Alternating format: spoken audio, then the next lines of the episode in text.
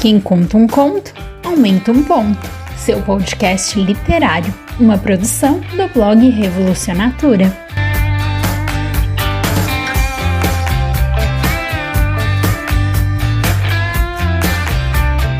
A jornada da autora independente, assim como a jornada do herói, cumpre três atos: a apresentação, confrontação e a resolução.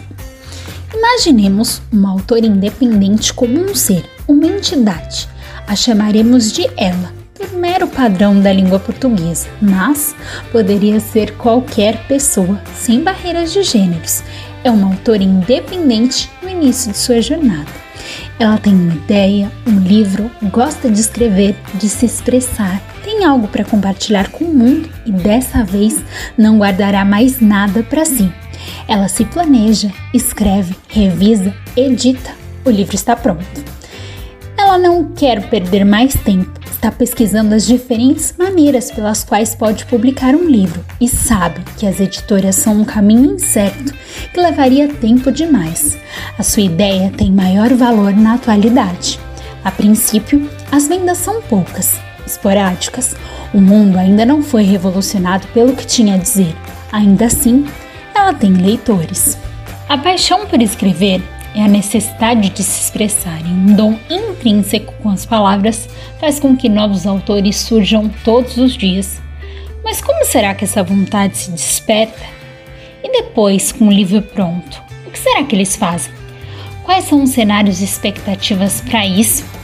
Para sanar essas e outras dúvidas, conversamos com três autoras independentes que contaram um pouco da sua jornada. Amanda Maia tem 24 anos, formada em letras, autora independente, escreve desde os 12 anos e já tem oito livros publicados, todos no gênero de romance, e nos conta um pouco sobre como surgiu essa vontade de escrever. O desejo de começar a escrever surgiu quando eu era bem novinha mesmo, na minha infância, no fundamental, eu já gostava de escrever redação, gostava de de criar mesmo. Eu tinha, eu sempre gostei muito e eu lembro que nos meus meados de 11, 12 anos, eu tava numa fase onde eu assistia muita novelinha, né? É, assistia coisa, é, desenhos, coisas assim na televisão. E eu sempre detestava o desfecho que é, os autores, esses roteiristas colocavam, né?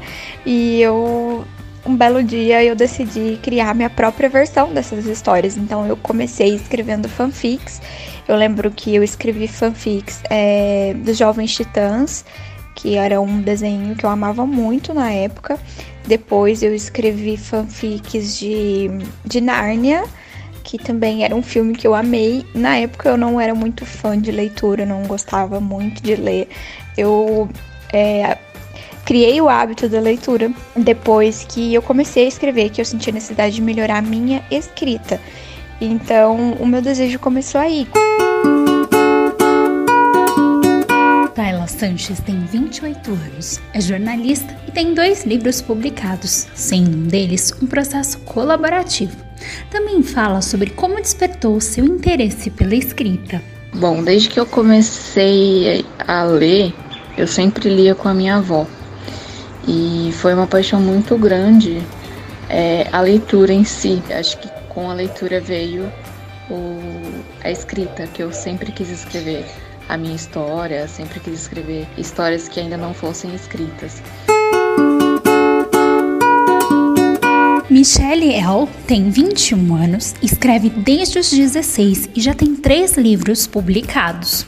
O desejo de escrever começou com sentimentos que eu guardava para mim, relacionamentos e pessoas perdidas ao longo da vida, né? E escrever foi como colocar isso para fora. O único jeito de colocar isso para fora. Começou com notas que eu deixava no meu celular e depois de um dia me convidaram para sair, eu disse que não. Mas de madrugada eu fiquei pensando e sim, se eu tivesse ido, o que aconteceria? E a partir disso eu comecei a juntar tudo que eu tinha de material e comecei a formular meu primeiro livro. Foi assim. O cenário do autor independente no país antes era devidamente mais escasso. Porém, agora com as novas mídias, se aventurar neste caminho pode ser uma maneira de enfrentar certas barreiras que as editoras convencionais pregam. E aí, Amanda, você já teve experiência com as editoras? Como funcionou? E também o que você acha do cenário atual? Eu já tive experiências com editoras. É a minha primeira experiência com uma editora não foi muito boa. Foi a editora que quis publicar Orfal em 2016. É, a gente fechou o contrato, mas é, infelizmente o livro não chegou a sair pela editora. Eu acabei tendo que comprar 150 exemplares, se eu não me engano, na época. E eu mesma fazer a venda desses livros, porque a editora não estava se dedicando como o combinado. Não, ela, eles não estavam seguindo o nosso contrato, né? Então não foi uma boa experiência. Daí eu passei, depois de 2016, eu passei os últimos anos é, sozinha, fazendo meus livros de forma independente. Não me arrependo, foi a melhor decisão que eu tomei. E agora em 2020 surgiu a oportunidade de estar lançando alguns dos meus livros com a editora Reserva. E sério, essa é a melhor experiência com a editora que eu já tive. Eles são muito responsáveis, é, profissionais, cuidam do autor, cuidam do seu livro, enfim, é uma experiência que é válida, eu gosto bastante. Então eu enxergo o cenário independente como uma oportunidade. Tem muitos autores conhecidos lá fora que lançam, que se lançam de forma independente também. É, a Colin Hoover é um, uma prova disso. Eu não sei se todo mundo sabe, mas o último livro dela publicado, Verity, aqui no Brasil, lá fora ela lançou de forma independente, não foi lançado por uma editora. Então, assim, é uma, é um, é uma oportunidade.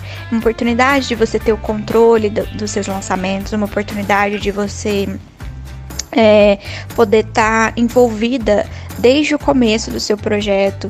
Então eu vejo que é uma oportunidade de, de crescer, porque crescendo sozinha te ensina a crescer mais para frente, te ensina a crescer em conjunto.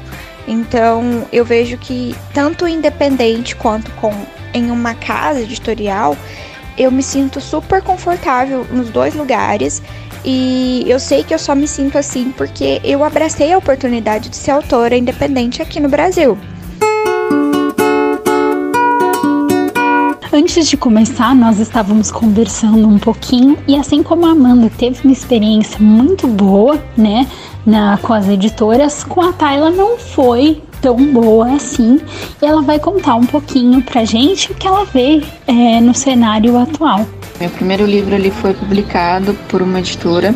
Hoje, né, com a visão que eu tenho desse mundo de, de autores independentes e tudo mais, é, foi, foi uma lição, foi uma experiência muito, muito grande. Não posso dizer que foi boa a experiência, é, porque antigamente essa editora ela era grátis, né? Você enviava o livro e aí eles é, analisavam e te mandavam retorno, enfim. Então foi só um, foi, foi basicamente o selo, sabe? Eu eles me deram o selo da, da editora em si e prometeram divulgação, prometeram várias coisas e não cumpriram conforme estava no contrato. E aí não, não foi viável, pelo menos para mim. Pelo menos no, no momento que eu estava vivendo o cenário independente, tem vários autores extremamente ótimos, só que eles não são devidamente reconhecidos, porque tem vários autores que também são ótimos, não tirando o, o mérito deles, mas que eles têm grana para poder pagar uma editora, para poder publicar, para poder fazer divulgação e tudo mais. E as pessoas, na, na maioria, né, na verdade, elas preferem comprar o que já é conhecido e deixa os autores independentes de lado. Então eu acho que é um é bem difícil, é bem difícil ser um autor independente, principalmente no Brasil, porque é, a gente a gente tá meio que à mercê, né? À mercê da galera que, que vai comprar, à mercê da, das divulgações que a gente tem que fazer. Então é, eu acho que é bem difícil. Agora nós vamos ouvir a experiência da Michelle, que vem de contraponto com a da Amanda e da Tayla, pois ela nunca teve uma experiência com editora. Ela vai contar pra gente agora. Eu não tenho nenhuma experiência com editora. Eu cheguei a pesquisar quando eu estava pensando em publicar meu livro. Cheguei a analisar como era o processo, tudo mais, mas não mandei nenhum material meu para ninguém, porque eu realmente queria me, me arriscar nesse meio independente antes para ver como seria. Por enquanto não, quem sabe um dia, né? Eu acho que para ser autor independente no Brasil tem que ter muita coragem, porque não é um cenário que te recebe de braços abertos. Ainda mais quando tu não tem por trás de ti um pra te impulsionar uma equipe de marketing de uma editora, por exemplo. Tá tudo nas tuas mãos. Tu tem que fazer tudo sozinha. Até tu descobrir teu público, entender teus leitores e convencer as pessoas que, que realmente aquele livro é legal de ler. E eu acho que tem gente que hesita em acreditar que os autores brasileiros podem escrever algo tão bom quanto um de fora. Muito bom! Agora, mudando um pouquinho o foco, mas continuando no mesmo tema, nós gostaríamos de saber um pouquinho mais das histórias que vocês escrevem nos livros e qual a expectativa de vocês para o futuro. Será que a gente pode manter a mesma ordem? Amanda, Tayla e Michelle. Tenho oito livros publicados na Amazon e tenho um livro sendo lançado no Notepad, um capítulo por semana. É, os livros que tenho disponíveis na, na Amazon são Orfal, After the Fall, Behind the Fall, que fazem parte da trilogia The Fall. Tenho Tarde Demais e Me Faça Ficar, que faz parte da série da família Grey. Antes que Tudo Acabe, que é um livro único, ele não faz parte de nenhuma série, inclusive é o, o meu favorito, o livro meu, dos que eu já escrevi, é um dos meus favoritos. Eu acho que Antes que Tudo Acabe tem uma carga diferente e tem um significado diferente para mim também.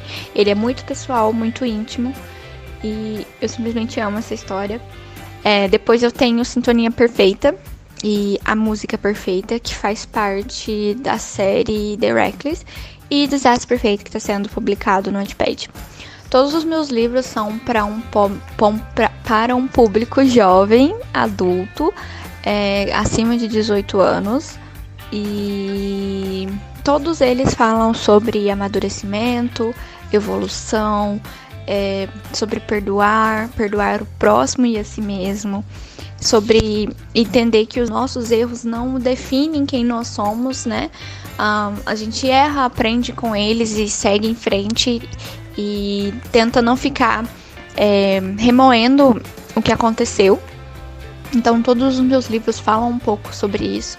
As minhas expectativas como autora, eu digo que eu não sou uma pessoa muito ambiciosa, nunca fui. É, quando eu comecei a escrever, eu não pensava em vender tipo milhares de livros ou, enfim, eu nunca tive, nunca fui ambiciosa, muito ambiciosa. Eu tinha pequenas ambições do tipo ter o meu primeiro livro publicado por uma editora, é, alcançar um número considerável de leitores, é, ter o suficiente para eu conseguir viver. Hoje, a, a, as minhas expectativas como escritora é continuar crescendo no, no ramo, né? É, eu gosto de ser escritora independente, eu, na verdade, eu amo, eu adoro. Então, eu pretendo continuar crescendo nessa área, pretendo continuar alcançando mais pessoas. É, tenho o desejo de, de traduzir os meus livros para o inglês e publicar na Amazon o e-book para fora e fazer, tentar, né, fazer uma experiência como que seria a recepção lá fora. Meu primeiro livro foi publicado em 2014, chama Estranho Ímpar.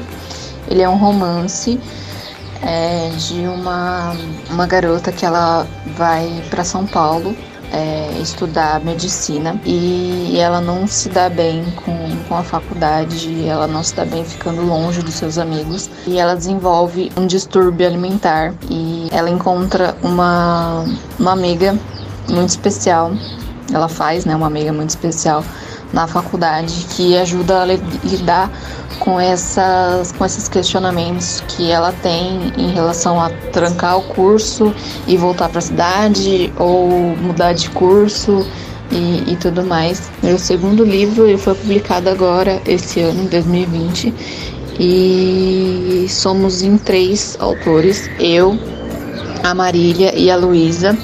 A, a Luísa, ela tinha depressão, então ela se despediu prematuramente desse mundo e esse livro ele conta, é, são contos, na verdade, da nossa vida adulta, da, dos nossos questionamentos, dos nossos amores e, e tudo mais. E toda a renda desse livro ela vai ser doada para o CVV, que é o Centro de Valorização da Vida, que é uma organização que ajuda é, escuta as pessoas que estão deprimidas, estão pensando em suicídio.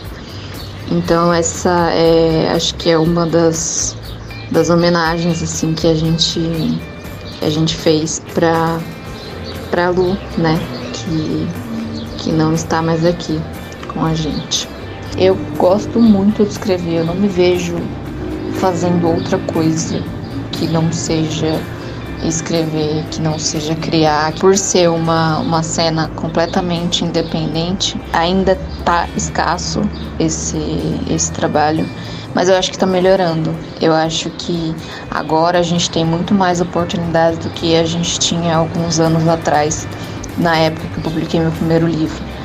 Então eu acredito que sim, eu acredito que as coisas elas têm que, elas precisam, né? Elas precisam mudar.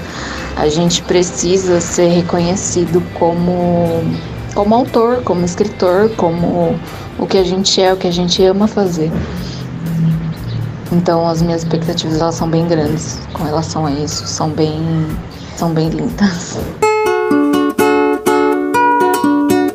Sobre os meus livros, são três publicados no momento e mais um conto. Um deles é fantasia, se chama Um Coração Como o Seu, e é uma releitura de Cinderela, que no fim se tornou uma duologia, e o próximo vai lançar agora no início de 2021.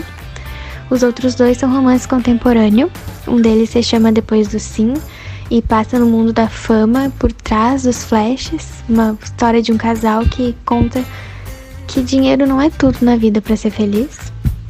E o outro se passa na faculdade, nesse ambiente universitário, que se chama Não Esperava Você, e fala um pouco sobre autoestima e também as pressões que a gente passa na faculdade. E desse livro tem um conto derivado dessa história que fala um pouco sobre os outros personagens e também tem um conteúdo extra para finalizar assim a história. Minhas expectativas como escritora é sempre crescer mais e aprender mais sobre escrita para poder desenvolver melhor minhas histórias mas sem que nada disso se torne uma obrigação. Ontem eu estava lendo um livro, eu achei uma frase que define bem isso para mim, assim, que diz: É uma sensação indefinível. Se eu soubesse descrever direitinho, perderia toda a graça. E é isso que eu quero, que eu não perca a essência daquilo que eu comecei. Este foi o Quem Conta um Conto, Aumenta um Ponto, seu podcast literário. Eu sou Ariel Corrêa e essa é uma produção do blog Revolucionatura. Até mais!